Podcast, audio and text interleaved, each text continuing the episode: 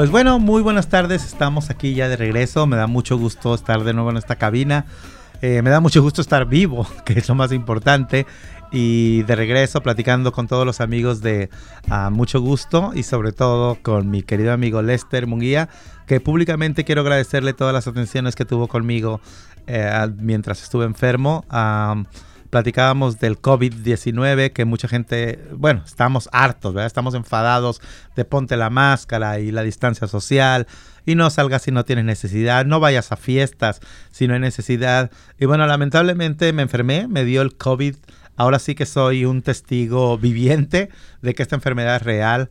Eh, platicaba con Lester hace rato de que esta enfermedad no se la deseo a nadie, ni a mi peor enemigo, aunque no tenga enemigos, pero de verdad, de verdad, este, sí, sí, um, hay que cuidarnos más, hay que ser más prudentes, sobre todo más conscientes de que podemos enfermar a mucha más gente. Uh, lamentablemente, una persona que no puedo ni saber quién fue, porque obviamente fue una persona, ¿verdad? No fue un perro, eh, me, me, contagió a mí y irremediablemente se contagiaron alrededor mío siete personas alrededor mío, de las cuales tres nos pusimos muy enfermos, cuatro personas eh, no les pegó tan duro y estas personas es las que representaban un mayor peligro, porque estas personas iban a, a, trabajo o iban a reuniones y estaban transmitiendo más la enfermedad, que ahora vemos que por miles y miles están uh, surgiendo cada día y que esto no se acabe. Entonces, por favor, tengan mucho cuidado porque de verdad se la pasa uno muy mal si es que no se muere, porque esa es una realidad. El virus del, del coronavirus, del COVID-19 mata. Todavía no hay ningún tratamiento. Eh, yo no tenía más que tomar agua calientita con té y ya, pero todo lo que le hace a tu cuerpo es muy malo y te quedan secuelas como no poder respirar bien, etcétera, etcétera. Entonces, por favor, cuídense más y seamos los latinos quienes pongamos el ejemplo de que nos debemos de cuidar. Y bueno, dicho esto, estoy muy feliz de volver aquí a mucho gusto. Y esta tarde estoy acompañado por Lester Munguía, que es el productor y que no se raja de este programa. ¿Cómo estamos, Lester? Hola, muy bien, muy bien. Eh, alegre porque ya me vacuné para la gripe, ya, ya sabes. Oh, yo también. Que, que, por cierto, si usted no lo ha hecho, hágalo antes de eh, que, eh, bueno, que ya comenzó el, el invierno aquí en, en, Seattle y en Washington. Así que usted si tiene la oportunidad de vacunarse para la gripe o hacer el flu shot, hágalo porque es muy necesario, ¿verdad? Así de, después no va a confundir si tiene algún síntoma como dolor de cabeza o algún estornudos, eh, ya puede decirse si es coronavirus o no es coronavirus o solo es la gripe. Así que vacúnese, es importante. Y acá en Entre Hermanos tenemos unos buenos vecinos, eh, los de Hepatitis Education Project, que ellos están vacunando, ¿verdad? Gratis, de, gratis de los martes, miércoles y jueves, según tengo entendido, en la de tarde. Una de la tarde en adelante. Ajá, así que si usted no sabe dónde vacunarse para la gripe, véngase acá entre hermanos en las tardes y ahí en el estacionamiento, allí están vacunando los vecinos. Así es, y entre hermanos está localizado en el 1621 de la calle Jackson Sur, en Seattle, Washington 98144. Quiero recordarles que este programa de, de mucho gusto es producido por el equipo de Entre Hermanos, donde nos dedicamos a través de diversos programas y colaboraciones. Eh, eh, con esto pretendemos promover la salud y el bienestar de los latinos en Seattle y de sus alrededores, especialmente enfocados en la comunidad LGBT, LGBTQ, pero en general sirviendo a la población latina. Agradecemos el patrocinio del Departamento de Salud del Estado de Washington para poder llevar a cabo este programa. Y bueno, esta tarde también tenemos aquí a don Ramón, que es una persona muy importante para Entre Hermanos. Entre Hermanos tiene casi 30 años de fundado. Don Ramón llegó un día a nuestras vidas con su vitalidad, con su fuerza, con su energía y, y por qué no, también con sus regaños. Don Ramón es una persona de la tercera edad pero que está más jovial que Lester y que yo juntos, ¿verdad? Y Ramón hace mucho tiempo participaba en nuestro programa. Bueno, él ha estado y con Entre Hermanos haciendo de todo, ¿verdad? Nomás te falta barrer y sacudir. No, sí, porque... a veces me ha tocado Ah, también te ha tocado. Sí, lo he hecho. Ah, Después mira nada más. hemos terminado una reunión, he ayudado a levantar. Me da gusto saludarlos a todos y lo que están diciendo sobre la vacuna. Yo soy de personas de tercera edad y ya estoy vacunado del día 15 de septiembre eh, con vacunas para adulto mayor. Eh, solamente como una recomendación, eh, no sé si estaré equivocado, pero yo tuve una cierta reacción a la vacuna esta especial para adultos con los síntomas de las primeras vacunas, cuando me recuerdo hace 20, 25 años, eh, tú sentías todos los síntomas durante una semana, como el romaízo, eh, la tos, el dolores musculares, el cólico, no, o sea, la diarrea que te producía, que iba preparando la vacuna del cuerpo para contraatacar si el virus se, se hacía presente en ti. Eso mismo me pasó con esta vacuna. Sí. No así con las vacunas anteriores, que eran las normales. Aquí hay dos cosas muy importantes, una que mencionó Lester, otra que mencionaste tú. Dijo Lester y muy atinadamente, vamos a ponernos el- el- el- el flu shot. A todos a todos los amigos que nos están escuchando y que puedan decirle a, a la gente que no nos escucha, que puedan decirle, oye, dijeron en el radio que hay que ponernos el flu shot. No como, no como un consejo, ¿verdad? De alguien que te dice, ándale, hazlo. No, aquí la cosa es, todos sabemos que debemos de ponerla, pero muchas veces no vamos a buscarlo porque tiene un costo. En este caso es gratuito. Hay muchos lugares donde Sí. están poniendo el flu chat gratuito y dijo, dijo Lester atinadamente, así es para descartar posibilidades. La persona, una de las personas con las que yo tuve contacto, que creo que fue parte del problema de, de- de adquirir el COVID, yo les dije, deberías de hacerte el examen del COVID. Y me dijo, no, cada año es la gripa, me dijo. Cada año me pongo así con la gripa. Y le dije, sí, pero cada año no existía el El COVID. COVID. Pues este año realmente no sabes si es el COVID o es la gripa. Entonces, si te pones el flu chat, con eso va a estar muy bien porque vas a estar, vas a descartar. Claro. Y la otra cosa importante que, que- que- acaba de decir Ramón, eh, eh, es, dijiste, le- me puse el flu chat para adultos mayores.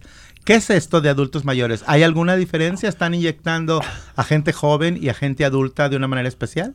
Sí, lo, se- según mi, mi entendimiento, yo pertenezco a Country Doctor y yo fui a, a mi doctora que me pusiera la vacuna como en años anteriores y me dijeron, no señor, usted tiene que... Ah, ¿qué edad tengo? Yo le digo, tengo se- 77 años. 7-7. 7-7. Entonces me dicen, no, usted tiene que ir a donde le proveen sus medicinas, que en este caso para mí es Walgreens, y ellos eh, tienen una vacuna especial que es más fuerte, strong, que la vacuna normal para personas menores de 60 años. Mm, Sí. Sí, esto, esto es verdad. La- la- las vacunas esta vez tienen el booster, tienen más, eh, es- esta es más específico para las personas adultas mayores de más de 65, creo, 60 o 65. 60 parece. 60 a- años para arriba necesitan un, ah, un flu shot especial. Entonces es bien importante que si usted va a llevar a su mamá, a su papá, a la tía, al abuelo, que sepan que debe de ser este flu shot especial para gente de la tercera edad. Y Ramón, yo te quiero preguntar, ¿de dónde sacas tanta vitalidad? Tú tienes 77 años, te conozco, eres más saludable que yo y siempre estás buscando estar activo. ¿De dónde sacas tanta vitalidad? No, yo pienso que el- tengo una buena dieta, eh, bien balanceada, más que nada porque como soy diabético por muchos años, entonces me sé controlar, sé lo que no debo comer, aunque a veces lo como, eh, y tratar de mantener un peso adecuado eh, siempre, eh, no en subida, siempre es más vale ir en bajada, pero tampoco no mucho porque te puede llevar Sí. y, no, pues yo creo que pienso yo que es la mentalmente el hecho de que siempre estoy eh, obteniendo conocimiento, estoy pendiente de las noticias y eso sí que hay noticias que son falsas. eh, trato de averiguar cuando cuestiono la- las noticias. Así que más en estos momentos que está horriblemente, no sé, Tú dilo, tú dilo, eres nuestro invitado, así que el invitado de la casa puede decir lo que quiera. No, es que realmente no me pillé sorpresivo porque yo no tenía intención de venir acá. Todo- no vengo preparado. Pero sí sabes qué decir acerca de las votaciones. Mira, mejor vamos a una pausa musical y volvemos ya que te agarré con, así que en la resbalada, ¿verdad? Resbalada. Recuerden, esto es mucho gusto, transmitido por tu FM estación o por tu estación en AM y también en podcast. Donde quieras oírnos, ahí estamos. Recuerda todos nuestros servicios aquí en Entre Hermanos, gratuitos, confidenciales, bilingües y no nos importa tu estado migratorio. Tenemos más información para ti después de esta pausa musical que, que no sé qué nos traes ahora, Lester. ¿Quién Eh, sabe qué nos sorpresa. Una sorpresa. Vámonos por ahí. Volvemos aquí a mucho gusto.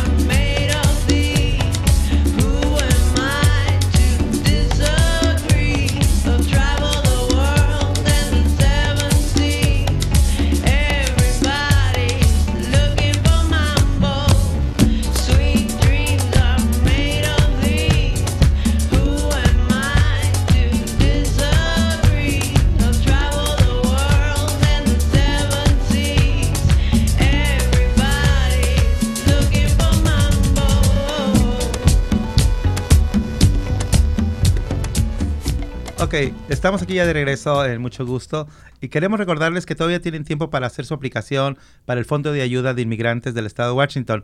Recuerden, hay dos tipos de ah, fondos. Uno fue, digo fue porque ya se acabó la eh, etapa de inscripción, fue hasta el 5 de, de- de noviembre. Ese fue para la gente que vive o trabaja en la ciudad de Seattle. Ese ya no pueden aplicar. El que aplicó, aplicó. y el que no, pues ya se fregó, porque ese ya está extinto. Pero el que sí continúa y pueden beneficiarse y que no tiene tantas restricciones es el, el Fondo de Ayuda para Inmigrantes en el estado de Washington, que está organizado por WISIN.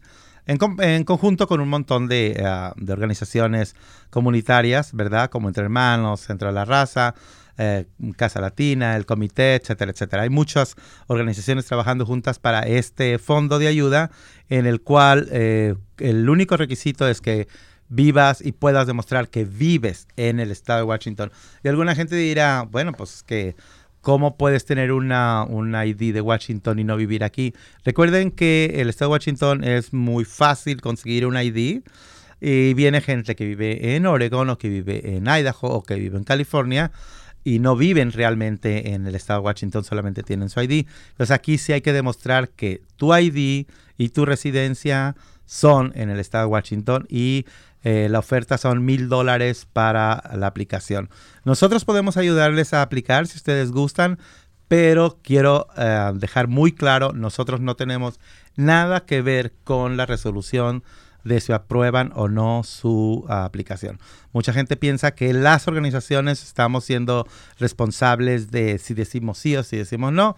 Lamentablemente no es así. Nosotros solamente apoyamos con la aplicación y ya un comité o no sé ni siquiera quién decide son los que dicen a esta persona se le da, a esta persona no se le da. Así que no nos echen bolita, nosotros no tenemos nada que ver con las decisiones. Con lo que sí tenemos que ver es con el gusto de que esté aquí con nosotros esta tarde Román, que por acá le dicen Romy, o ya te decían Romy desde, desde cuando vivías en Dominicana. A- alguna gente sí, pero Román, Romy, lo que me quieran llamar. ¿Cuánto tiempo tienes por acá por Estados Unidos? Ey, wow, llevo casi nueve años. Y entonces llegaste de 8. Llegué con 18 años. Ah, de 18. Sí. Ah, es que yo pensé que eras más chiquito. y que este todavía llegó jugando a la pelota. Sí, tengo 17. Tienes 17. Oye, estás muy jovencito. A los 18 años te viniste.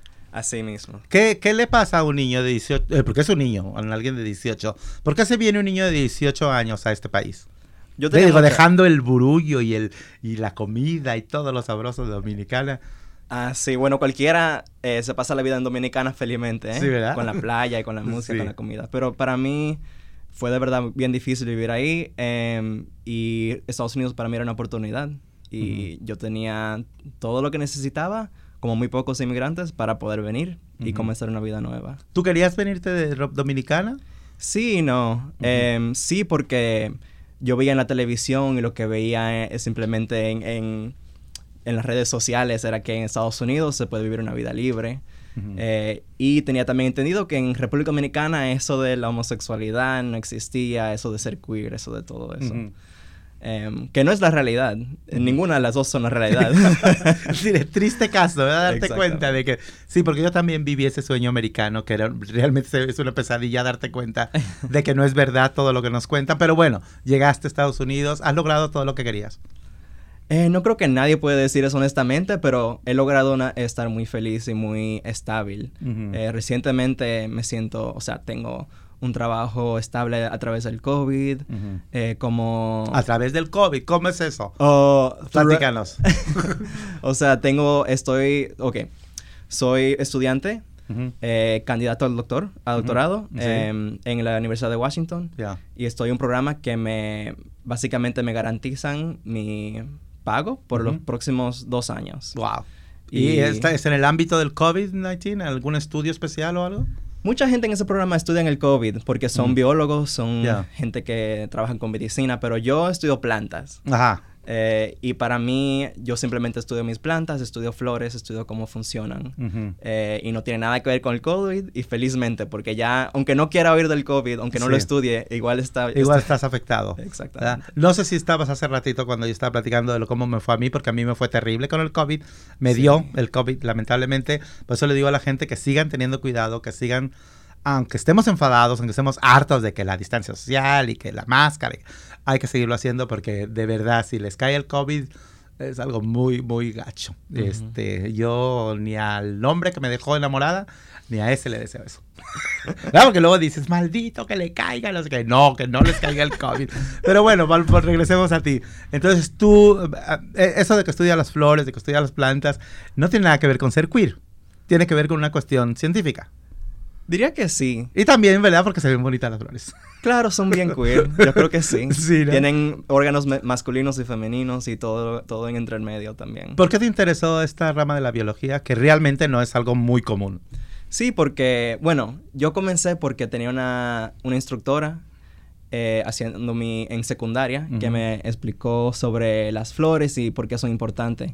Y a través de ella aprendí que básicamente todo lo que comemos viene de las flores, sean frutas, eh, sean plantas que florecen, que son, que son vegetales. Eh, y de ahí aprendí que estudiar cómo funcionan las flores es importante para estudiar cómo funcionan las personas, cómo funcionamos nosotros. Sí.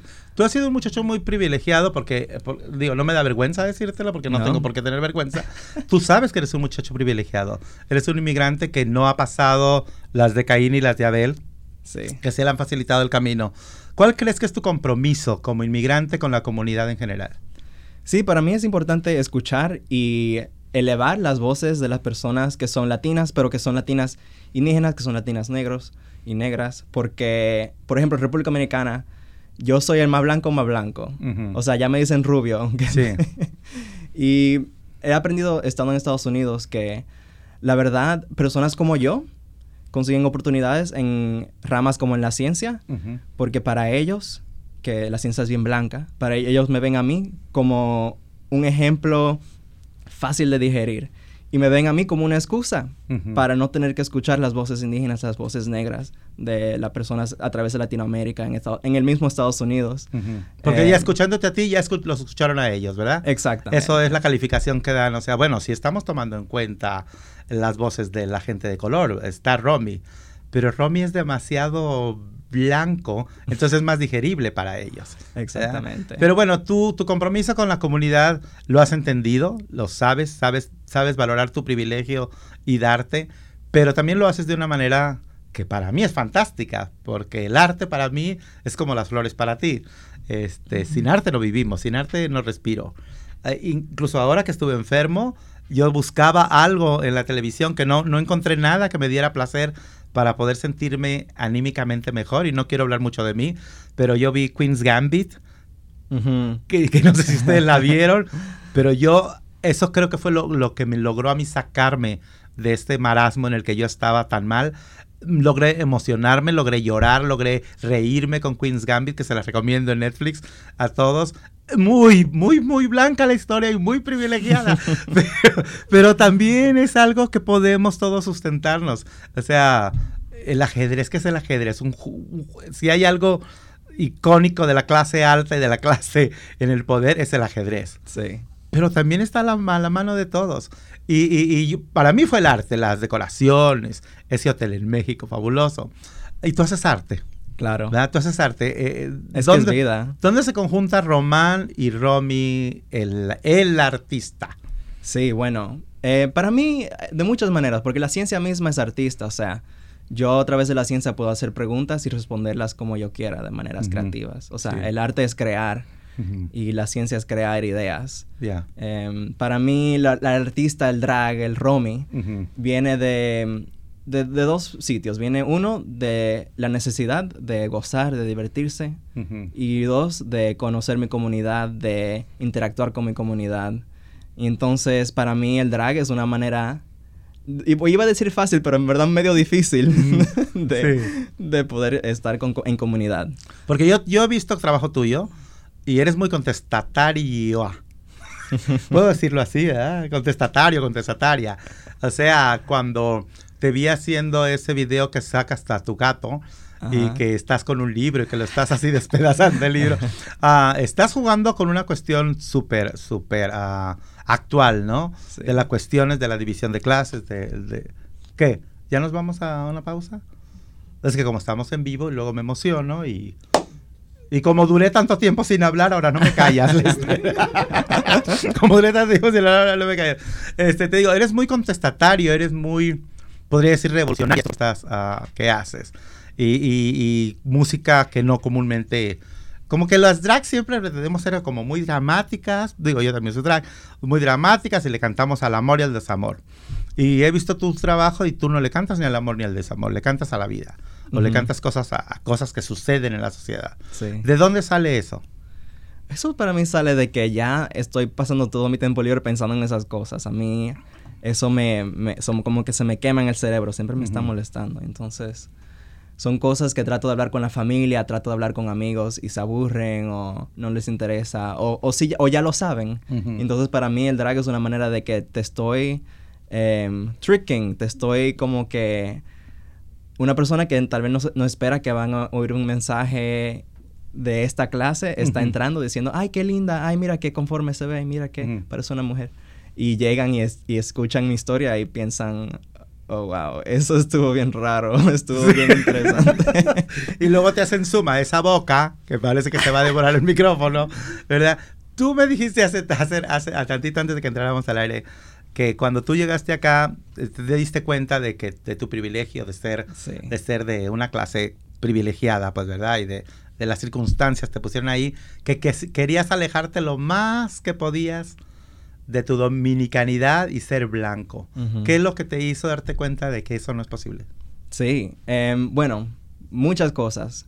Eh, para mí, eh, al- como a los 20 años comencé a salir con una que se llama La Reina de Aztlán. La Reina de Aztlán está en San Francisco hoy en día. Eh, y es una persona de familia inmigrante, una persona chicana, em, queer, trans, drag queen, em, que me, me- me enseñó básicamente todo lo que sé. Siempre que hablo estoy hablando de personas, no estoy hablando de cosas que yo mismo aprendí, ap- aprendí a través de otras personas. Sí.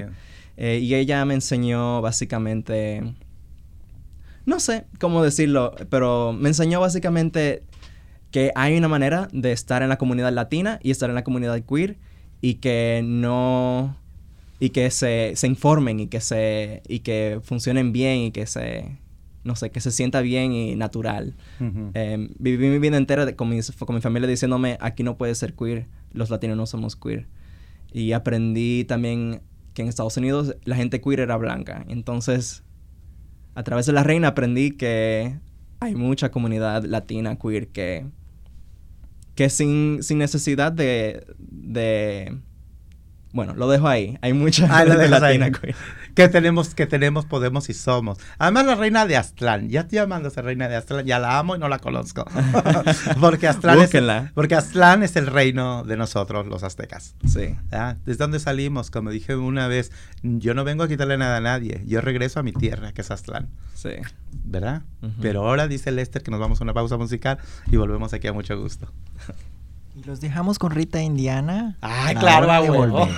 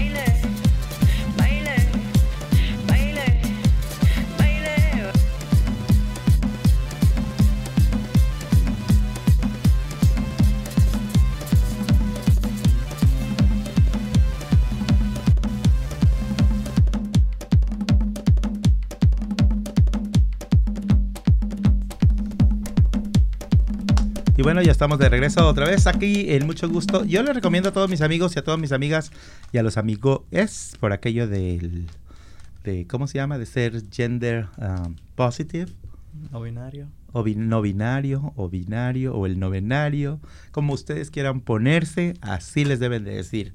Am, les quiero invitar a que escuchen todo el trabajo de, de esta eh, compositora, es dominicana, ¿verdad? Sí, es dominicana. Viviendo en Nueva York. Vivió en Nueva York, vivió Vivió en Dominicana, vivió por todos lados. Por todos lados. Eh, eh, su trabajo es fantástico. Rita Indiana es el, el apellido. Rita Sí. Indiana tiene trabajo fabuloso. Escuchen más sus canciones en el famosísimo YouTube.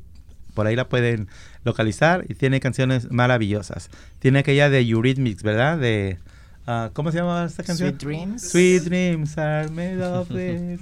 y la tiene en español, está chidísima, ¿verdad? Bueno, pues para que todas aquellas personas que no tienen el privilegio de Romy o el mío de tener este sus asuntos migratorios regularizados y que todavía les hace falta un estirón para poder lograr su ah, ya sea su green card, que sería la residencia permanente, o, ¿por qué no?, su ciudadanía, si han sido residentes por varios años.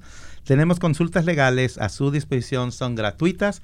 Las consultas son para todo el mundo. Si usted ne- tiene preguntas acerca de eh, asuntos migratorios, puede llamar a Entre Hermanos. Tenemos tres abogados súper ah, preparados, además súper nice, que son Kelsey, ah, Mayra y el director del programa que es eh, Robert Foss. Y ellos podrán darle media hora de consulta gratuita para usted de martes de 9 a 1 y los jueves de 1 a 5. O sea, los martes de 9 de la mañana a 1 de la tarde los jueves de 1 de la tarde a 5.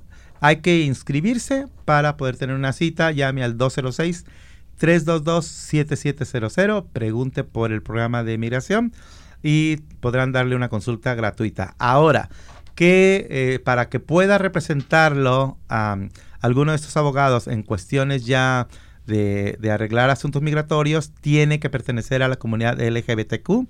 Esto no es discriminar al resto de la población, simple y sencillamente es que los fondos que se otorgaron se otorgaron para cubrir las necesidades de este grupo, esta población, que la mayoría de las veces somos un grupo ignorado, de lo cual de eso sabemos mucho, ¿verdad, Romy? Claro que sí. Entonces ya saben, si ustedes tienen preguntas acerca de cuestiones legales de migración, hablen el martes de 9 a 1 o el jueves de 1 a 5 y aquí le atenderán con mucho gusto. También tenemos exámenes de VIH gratuitos, eh, condones gratuitos, exámenes de eh, enfermedad de transmisión sexual eh, gratuitas, no las enfermedades gratuitas, los exámenes. pruebas. Tenemos PrEP, que eso lo pueden arreglar conmigo. Si no sabe qué es PrEP, pues que espera, entérese qué es PrEP. ¿PrEP qué es PrEP? Pre-exposure prophylaxis. Ándele, lo dijo muy elegante. El PrEP es una pastillita azul, es la otra pastilla. Ah, no, ya tenemos dos pastillas. Es que, que porque tam- ya tenemos una nueva pastilla De PrEP. de PrEP, ya hay dos, que es el Truvada y el Discovery. Así ya no podemos decir la otra pastillita azul porque ya son dos. Entonces, es una pastilla que usted se toma todos los días como si fuera una pastilla de an- anticonceptiva y usted, si está en contacto con alguien que tenga el VIH activamente, pues a usted ni le va ni le viene porque a usted no se le pega. Así que la ciencia es fabulosa, ¿verdad? Wow. Cuando es fabulosa, es bien fabulosa. Cuando es fabulosa es bien fabulosa. Y la ciencia de las matemáticas también es fabulosa, o sea que ganamos y no quieren dejar el poder. ¿Cómo has estado viviendo tú las elecciones, Rami? Viviendo las elecciones. Ajá. Eh, bueno. ¿De qué manera te afectan? ¿Cómo te sientes como, em, como un joven que tiene todo el futuro de su vida en este país? Sí, bueno, yo pude votar como ciudadano. Ujú. Me convertí en ciudadano a los 15 años. Para mí eso es un gran privilegio.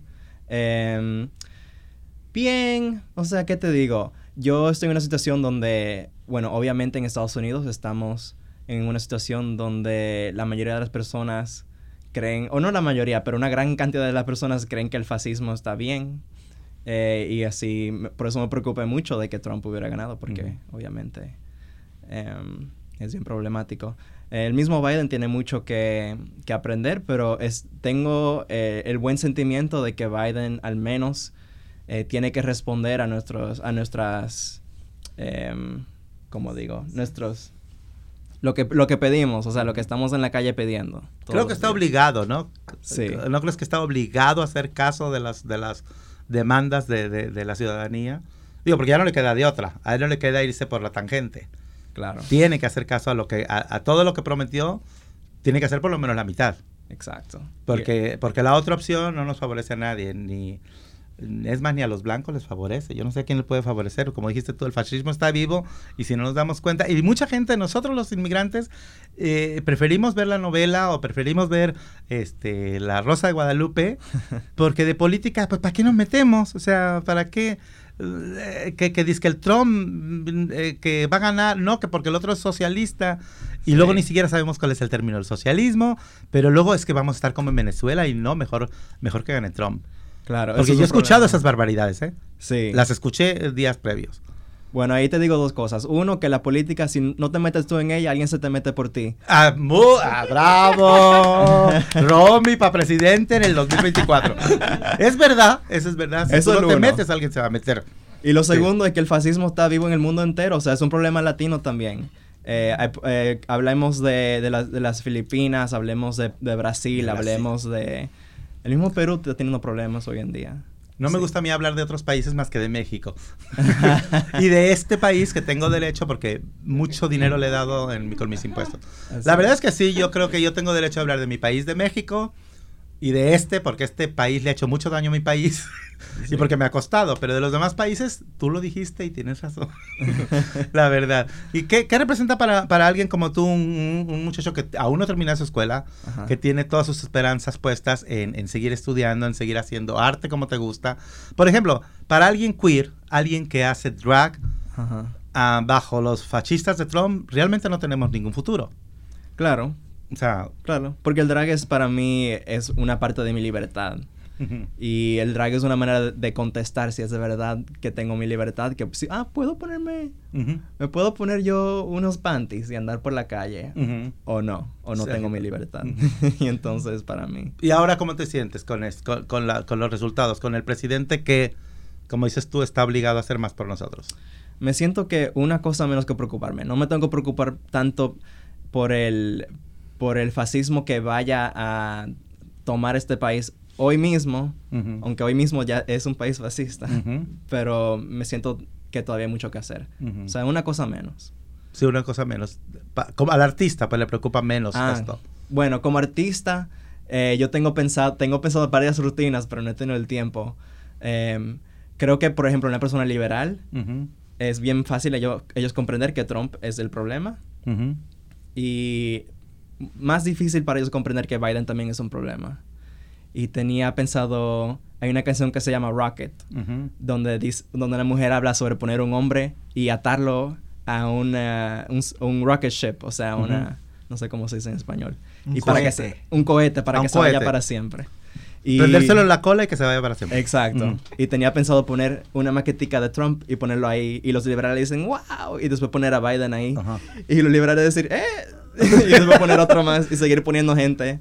Hasta finalmente yo mismo poner, ponerme una, una coronita o algo. ¿Te sientes más, te sientes más ah, relajado de hacerlo ahora que si hubiera ganado el otro tipo?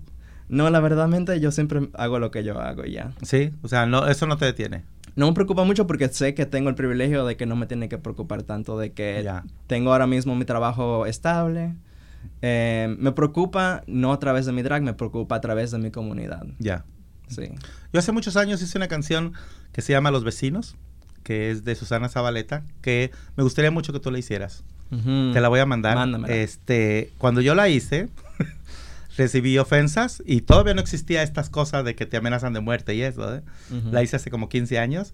Recibí amenazas, recibí cartas diciéndome que era un desvergonzado, un cínico, que debía de agradecerle a los Estados Unidos vivir y no criticarlos. Entonces imagínate, si hace 15 años con esa canción levanté ampollas, yo creo que ahorita me mandarían matar. Entonces, pero te veo a ti con la fuerza necesaria para hacer esa canción. Así que yo te la mando y si tú decides la haces y si no, la envuelves en un cohete, la prendes y la mandas a volar. ¿Te Por favor, parece? mándamela. Por cohete, mándamela. Sí. Romy, me da mucho gusto tenerte aquí en este programa, mucho gusto. Espero que no sea la última vez, que sigamos haciendo lo que nos gusta hacer. Y cuando tengan preparado el siguiente espectáculo de Íntima Cabaret, del cual eres parte, ¿desde cuándo perteneces a Íntima Cabaret? Desde que me encontró Rosa, yo sé que en enero creo. Oh, puede ser. Más o menos, en O enero. sea que yo fui en, el- yo fui en, Yo creo que fuiste la vez que él... La primera vez. La creo. primera vez que yo fui, la- era la primera vez que actuabas. Puede que con sí. el, los- Sí. ¿Con el ladrillo o con el pepinillo? ¿Cuál me viste? Una que te metiste el pepinillo. Ah, esa fue la segunda vez. Eso fue en... Era Ah, no, solamente la segunda vez que lo hacía. Oye, este muchacho es un genio.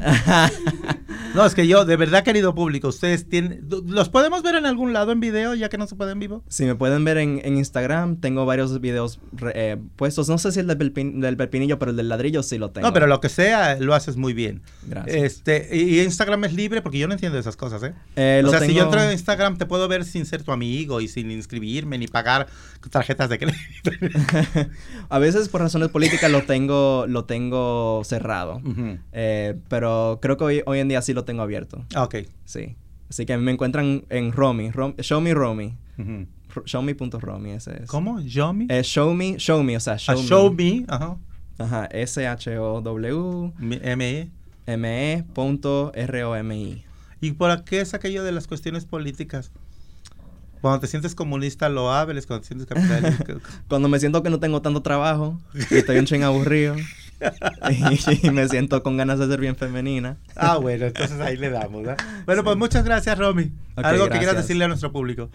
Eh, nada, feliz de verte saludable nuevamente. eh, Gracias. feliz de, de hablar con ustedes por primera vez. Y eh, cuídense. Y gracias por el agua. No hay problema. Gracias. este, este fue Romy. Y chéquenlo en uh, showme.romy en su Instagram. Y si les cobra, me avisan y ya les digo yo algo.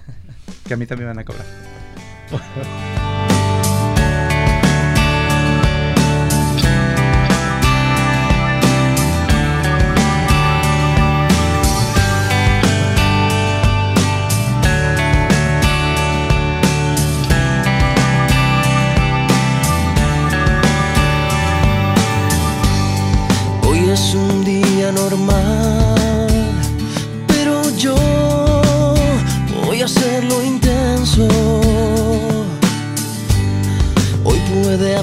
Apagarse el sol, pero no la luz de mi alma. En un día como caminaré más despacio. En un día como defenderé mi verdad. En un día como hoy, te amarraré con mis brazos.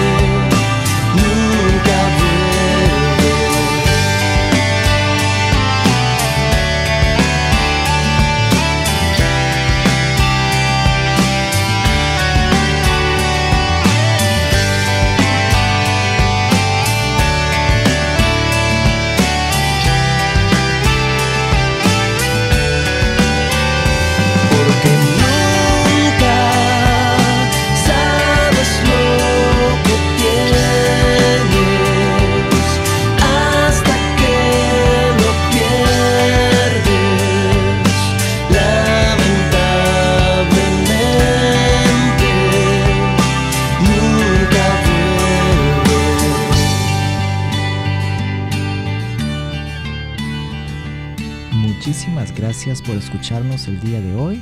Yo soy Lester y esto es Mucho Gusto, su programa transmitido aquí por este podcast o también por su radio emisora favorita, la 99.3 FM y la 1360 AM. Nos vemos en el próximo episodio.